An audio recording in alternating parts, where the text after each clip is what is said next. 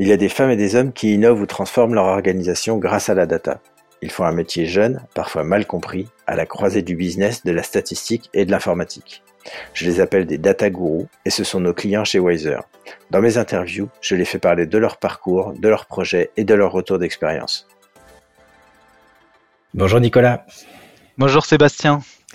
Alors Nicolas, je suis super contente de, t'interviewer aujourd'hui parce que en fait, tu as un parcours qui ressemble un petit peu au mien. Du coup, euh, du coup, je me trouve en terrain plus familier. Euh, parce que euh, en fait j'essaye de faire une espèce de catégorisation des data gurus, des head of data ou chief data officer. Et alors il y a ceux qui viennent de la statistique, il y a ceux qui viennent euh, des maths, il y a ceux qui viennent de la technique, il y a ceux qui viennent de la data science, et toi tu viens du business. Exactement. Et alors, ce qui, ce qui m'intéresse, c'est de, de, savoir à quel moment, finalement, tu es, passé d'un rôle très business à un rôle beaucoup plus data, et où ça s'est passé et comment ça s'est passé? Alors c'est relativement simple. Euh, j'étais à l'agence France Presse et j'étais business analyst à l'époque. J'avais, il y avait beaucoup de données qu'on utilisait et en tant que business analyst, à un moment donné, je suis arrivé à la, à la limite de ce qu'un business analyst pouvait faire, sans compétences d'architecture data et de connaissances data. Donc euh, c'était très descriptif, euh, très descriptif comme analyse. Et, et, donc du coup, je me suis voilà la curiosité, l'intérêt, l'auto-formation euh, m'ont amené à découvrir des outils, des pratiques et des méthodes que j'ai pu appliquer. Euh, et donc à l'origine, en fait, c'est vraiment parti de, euh, de limites que j'ai pu atteindre en fait via Excel, tout simplement. D'accord. Quand tu quand tu dis business analyst chez AFP avec beaucoup de data, c'est quoi comme data? C'était principalement des données commerciales, facturation, CRM, CRM au sens business B2B.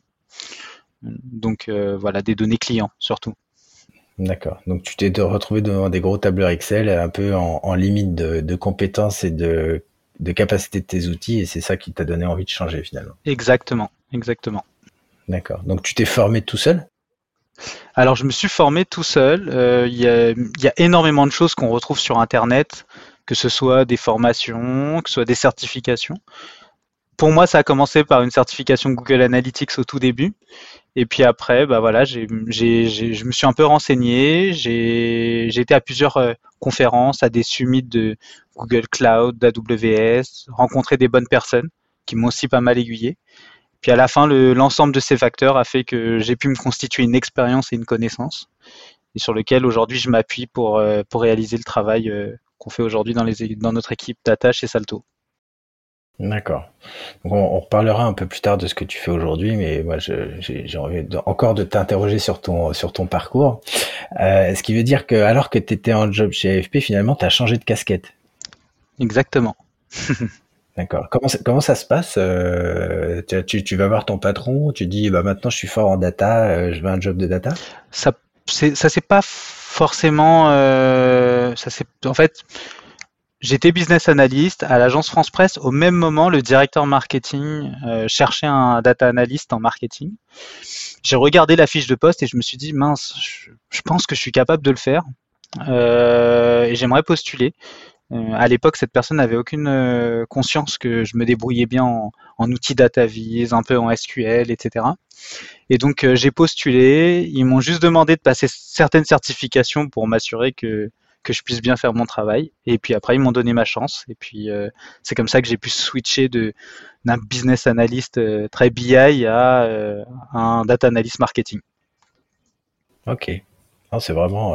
c'est, J'ai pas souvent entendu parler de, d'auto-reconversion comme ça. C'est vraiment chouette. Puis bah, bravo à AFP aussi de donner, de donner sa chance en interne aux gens qui se forment. Quoi. C'est super, exactement. Et après, euh, bah, tu es toujours dans, dans l'univers, un peu dans le même univers média. Euh, tu es rentré chez M6.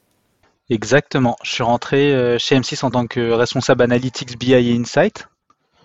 et donc là, bah voilà, dans la continuité de ce que j'ai pu faire avant en tant que data analyst marketing, mais avec plus un rôle de lead et de, de management. D'accord. Qu'est-ce qu'on manipule comme données quand on est chez, chez M6 alors quand on est dans une structure euh, comme M6, euh, ce sont donc déjà c'était la filiale digitale euh, de, de, M6, donc pas l'activité antenne. on va traiter beaucoup de données de comportement et d'usage de nos des utilisateurs pour identifier finement en fait qu'est-ce qu'ils consomment, ce sur quoi ils, ont un, intérêt, et tout ça dans, dans une optique, bah, étant donné qu'on est sur un business de régie, dans une optique de, de monétiser des segments, enfin monétiser voilà des, des utilisateurs pour faire de l'ads. D'accord. Donc c'est des datas qui sont récupérées sur toute la partie des contenus qui est visionné euh, via le site euh, ou les sites M6, c'est ça? Exactement, exactement. C'est de la consommation de contenu. Ok.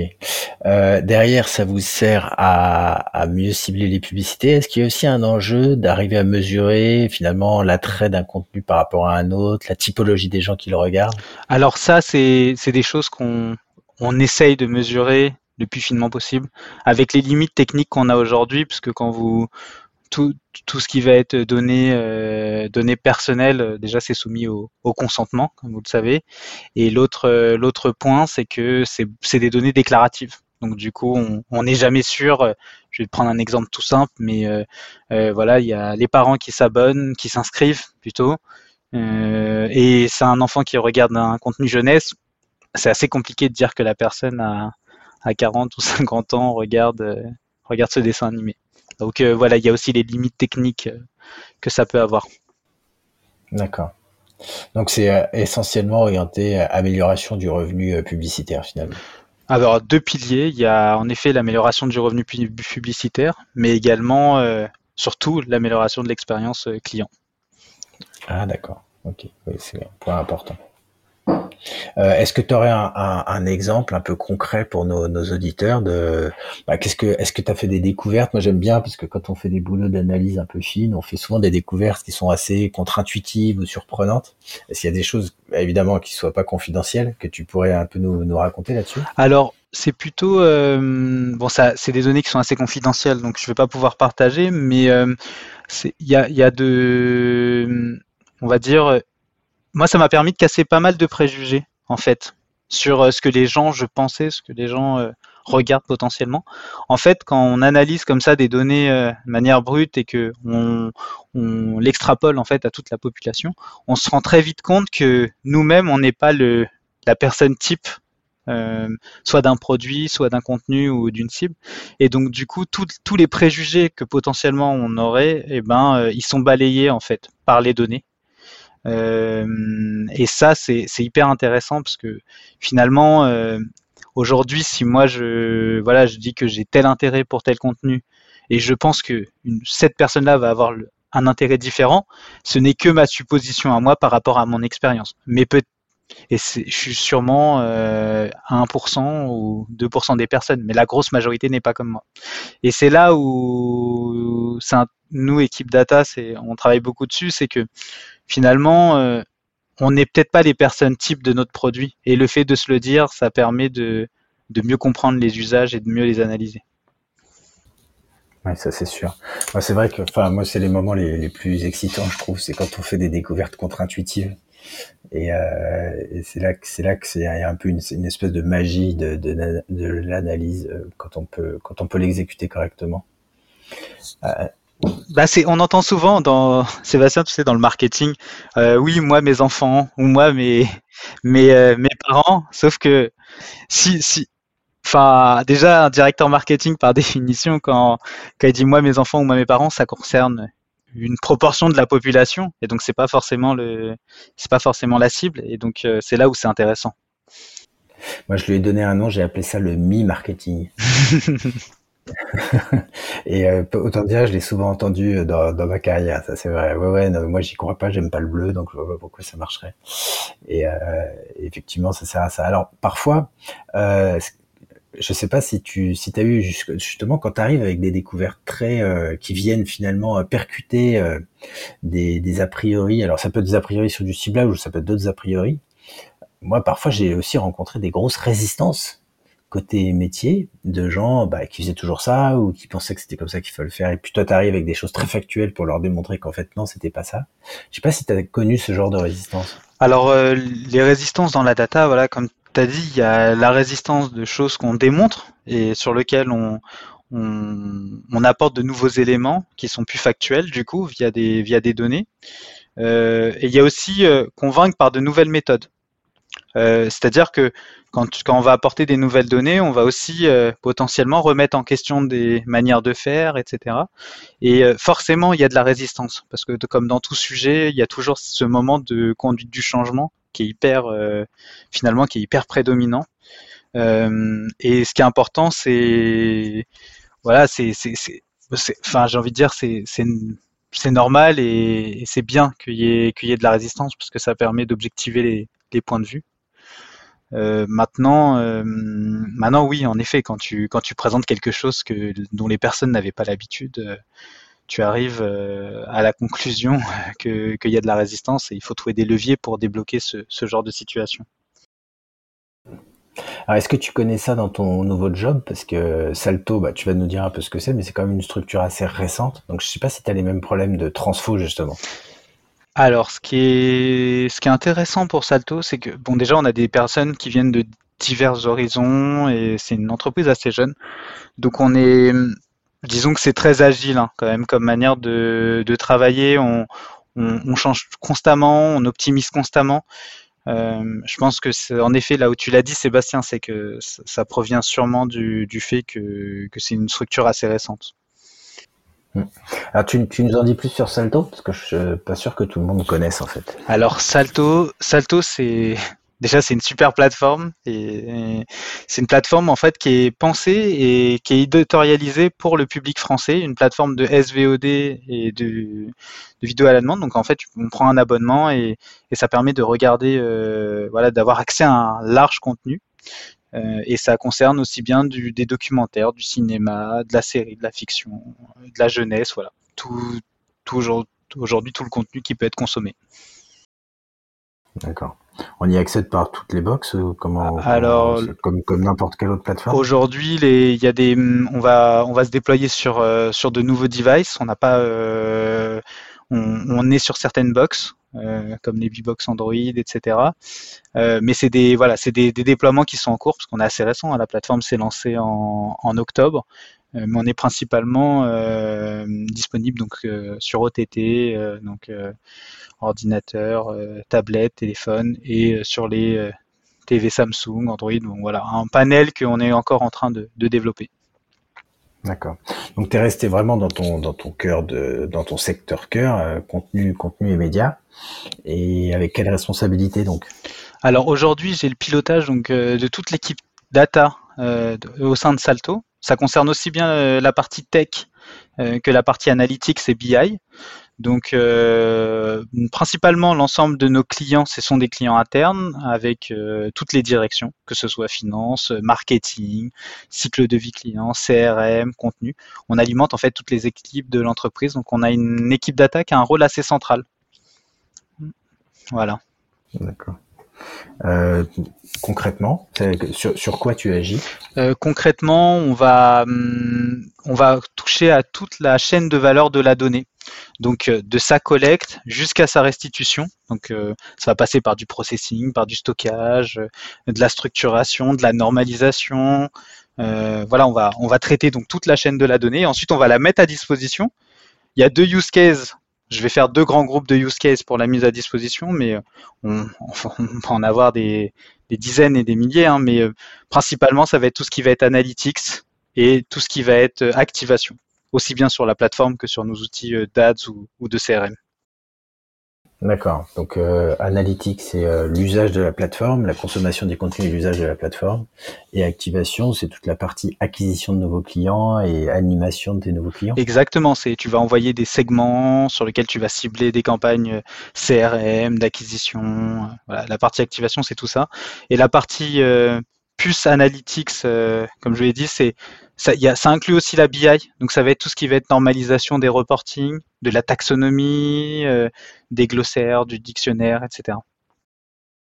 D'accord. Tu as un gros travail. Bah, ce qui est super intéressant, c'est que tu prends les choses au début. Donc, parce que finalement, c'est toi qui as construit, qui construit tout le socle.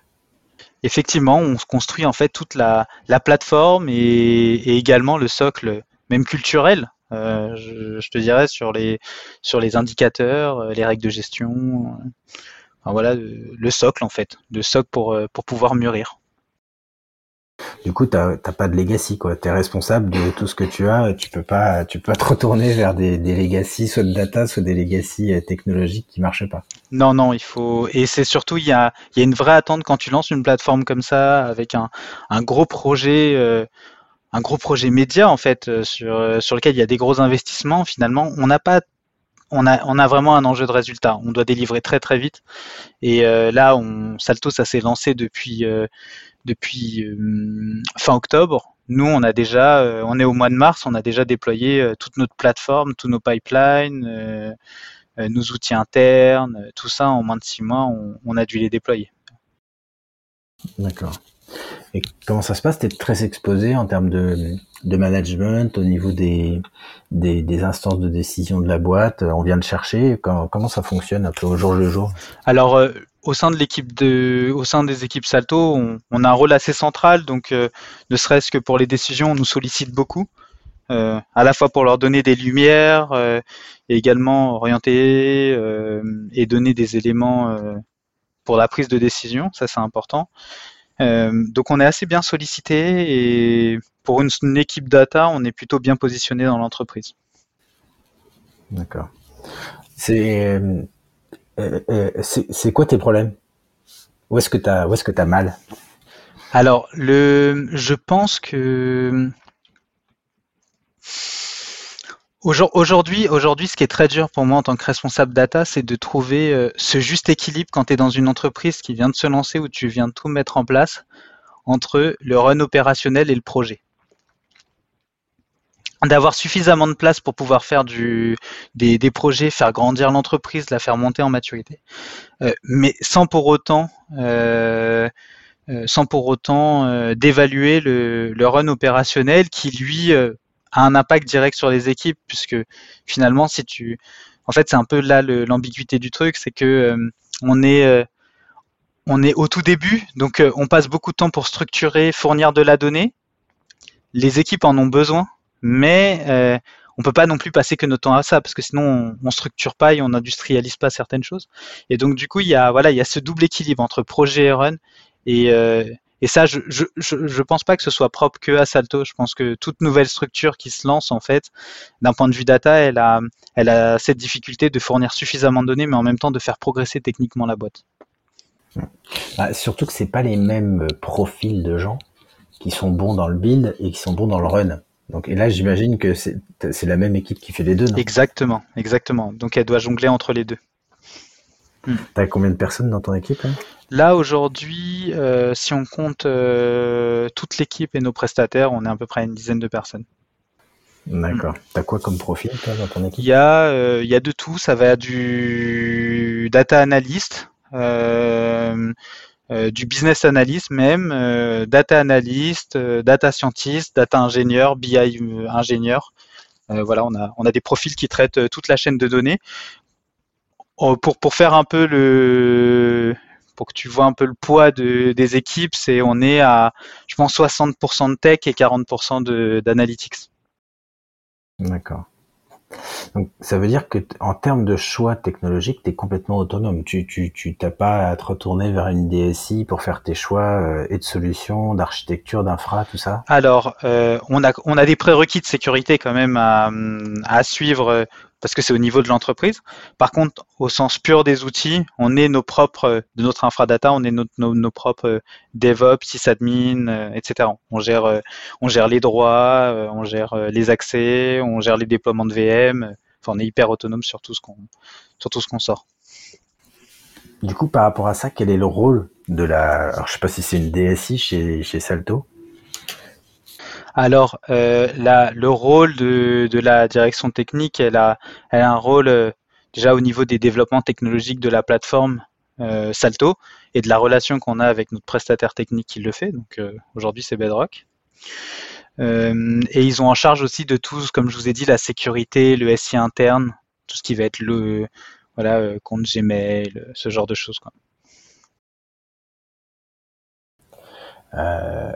Super. T'as d'autres euh, d'autres enjeux, d'autres challenges ou euh, tu je tu galères en ce moment ou, tout va très bien? Alors on a bah comme enfin quand on a on a pas mal d'enjeux, il y a beaucoup d'attentes. Je dirais que euh, là le challenge en ce moment beaucoup pour mon équipe c'est d'essayer de le maximum le maximum d'outils, en fait, euh, je trouve open source qui sont plutôt bien faits maintenant. Il y a, vraiment un mouvement de, nouveaux outils euh, euh, qui, sont open source et sur lequel on, appuie tout notre stack et nos déploiements pour éviter de pour éviter de tout reconstruire nous-mêmes. je pense notamment aux discussions même que, j'ai pu avoir avec avec vous et, et sur sur plein d'autres sujets, mais Aujourd'hui, en data, on, va dire, je, vais essayer moi de mon côté, en tout cas, de miser au maximum sur des solutions existantes qui, qui, font très bien leur job plutôt que de repartir de zéro et, de tout redévelopper. Et donc, du coup, là, on poque pas mal de solutions en même temps euh, pour essayer de, créer de la valeur vite. Euh, ça, c'est le premier enjeu. Et le deuxième enjeu, c'est qu'on va pas actionner beaucoup de, je pense, de projets euh, avec un angle très héroïste pour montrer que l'équipe data a de la valeur. Ah d'accord. Alors, euh, du coup, j'ai deux sortes de questions à te poser. Je vais rebondir sur la mm. partie héroïste. Quand tu dis héroïste, c'est par rapport au, finalement aux indicateurs euh, business de la boîte ou héroïste en termes de productivité euh, pour pour ton équipe? Alors c'est au niveau des indicateurs business. Pourquoi je te dis ça, c'est que ça fait six mois qu'on bosse sur mettre en place une architecture et une infrastructure pour les équipes, avec un ensemble d'outils techniques, une accélération de la maturité technique. Maintenant, il faut que tout ce qu'on a fait, il faut qu'on le capitalise et qu'on montre que ça a de la valeur. Et donc, euh, du coup, d'essayer d'activer un peu plus de projets de segmentation, de connaissances clients, d'activation euh, pour vraiment s'appuyer sur tout ce qui a été développé. Ok. Et du coup, je reviens sur la partie de choix d'outils. Et c'est vrai que nous, enfin, on rencontre beaucoup de, on rencontre beaucoup de, de, décideurs dans le domaine de la donnée. On voit, on voit émerger un peu deux grandes tendances. Et nous, on a parié sur la deuxième. La première tendance, c'est c'est des gens qui vont chercher des plateformes qui font un peu tout, euh, très euh, très multifonctionnel et l'autre c'est des gens un peu comme toi qui vont euh, faire leur course sur le marché et finalement se créer un, un bundle euh, de d'outils très divers qui chacun vont être spécialisés sur une tâche précise, euh, etc. Donc toi, j'ai l'impression que tu es plutôt dans la deuxième catégorie. Bah c'est en effet là, euh, Sébastien, là où tu as raison, c'est que je trouve que voilà, tu as ceux qui cherchent du clé en main et ils vont prendre le full le full package avec l'archi et toutes les tout ce qu'il y a dedans. Nous, on est très orienté chez Salto, et c'est le cas, je pense, de d'autres, mais on est très orienté microservices sur lequel on va prendre plein de différents services data qu'on est capable de changer très vite aussi. En fait, c'est ça, ça, ça permet de. Oui, c'est hyper agile. Ouais, Ça, permet euh, beaucoup d'agilité et euh, et de voilà de de de, de développer beaucoup de choses. Euh, et sans forcément trop s'engager. Parce que quand tu testes un outil, en fait, tu peux le tester pendant un, mois et de semaine, tu vois enfin plutôt un mois, deux mois, tu testes l'outil, tu vois si ça prend bien. Si tu vois que ça prend bien, bah tu le déploies plus globalement aux équipes. Euh, donc on a beaucoup cette orientation et je pense que c'est un peu un nouveau mouvement qui, tu sais, est principalement dû à, à, j'ai le sentiment qu'il y a un peu cette nouvelle génération qui est très orientée cloud en fait euh, et sur lequel euh, l'archi n'est plus un, en fait le on passe beaucoup voilà c'est plus un sujet l'archi n'est plus un sujet le vrai sujet c'est plutôt la création de valeur Mm. Ouais, ben, tu, tu parles d'or dans mes oreilles parce que c'est comme ça que je bossais quand j'étais chez L'Oréal. Et puis surtout, c'est nous, c'est le pari qu'on a fait avec Wiser, c'est effectivement euh, d'être un des acteurs clés dans cette euh, nébuleuse de, de super spécialistes en fait. C'est clair c'est vraiment un nouveau mouvement et j'espère que euh, et puis bon comme euh, comme tu as dit il y a, des nouvelles solutions qui émergent. Ce qu'on a pu tester il y a plusieurs années c'est peut-être beaucoup moins valable aujourd'hui. En fait l'écosystème évolue tellement et change tellement que euh, tous les nous-mêmes équipe data en fait on doit revoir nos pratiques tous les jours est-ce qu'il y a en ce moment quelque chose, un problème très technique ou data pour lequel tu cherches une solution? Parce qu'on ne sait jamais, ça peut, peut-être t'aider. Alors, euh, là aujourd'hui, on a un gros sujet sur, euh, sur la normalisation, je pense, des, des métadonnées. et sur la normalisation notamment des tags, des genres, etc. qui doit être un sujet pour beaucoup, hein, parce que c'est un dans, dans les médias, ça doit être un, c'est le nerf de la guerre et mes expériences passées me montrent que dans les entreprises d'avant c'était aussi le sujet. Donc euh, voilà, on va essayer de trouver des solutions pour, euh, pour travailler sur ce point-là. Euh, très bien. Alors pour, pour conclure, comme tu as, vraiment cette, cette, finalement ce, ce, parcours assez particulier, qu'est-ce que tu donnerais comme conseil à quelqu'un qui est un peu dans qui est un peu dans tes pompes d'il y a trois ans, quatre ans, quand tu étais chez AFP et que tu en avais marre de galérer sur Excel, quel, quel conseil tu donnerais à quelqu'un qui serait dans cet état-là pour euh, qui, aurait envie de changer de job? Alors, euh, je dirais beaucoup de euh, beaucoup de curiosité. Il y a beaucoup de formations aujourd'hui qui existent, il y a beaucoup de certifications. Il y a également des bootcamps qui sont certifiants assez rapidement. Donc, voilà, de, se renseigner, d'essayer de trouver des choses qui, euh, sur le, bon format en tout cas pour apprendre, surtout. Euh, donc beaucoup de curiosité.